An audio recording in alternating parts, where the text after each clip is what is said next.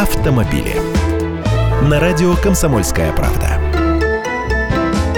Здравствуйте! Если вы планируете в следующем году покупать новую легковушку, то у меня для вас две новости. Хорошая. Минпромторг планирует продление программы льготного автокредитования «Первый автомобиль» и «Семейный автомобиль» на 2018 год. Обещают в следующем году предоставлять скидку на уплату первоначального взноса по кредиту в размере 10% от стоимости приобретаемого автомобиля в рамках реализации этих самых социальных программ «Первый автомобиль» и «Семейный автомобиль».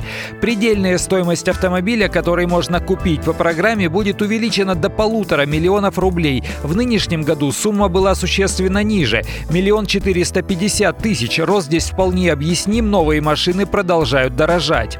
А теперь плохая новость. Скидка на кредитную ставку в программе 2018 года не предусмотрена. Значит, в виде процентов по кредиту покупателям придется платить больше. Максимальная ставка кредитного договора, подпадающего под условия льготного автокредитования, определена на уровне 17%.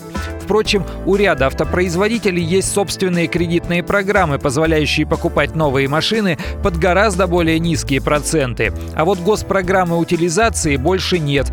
Автодилеры могут предоставить скидку при сдаче старой машины в трейдин, но надо помнить, что выкупают машины у людей автосалоны обычно по существенно сниженной цене. Это удобно, но далеко не всегда выгодно. Я Андрей Гречаник, автоэксперт «Комсомольской правды». С удовольствием общаюсь с вами в программе «Дави на газ» по будням в 8 утра по московскому времени.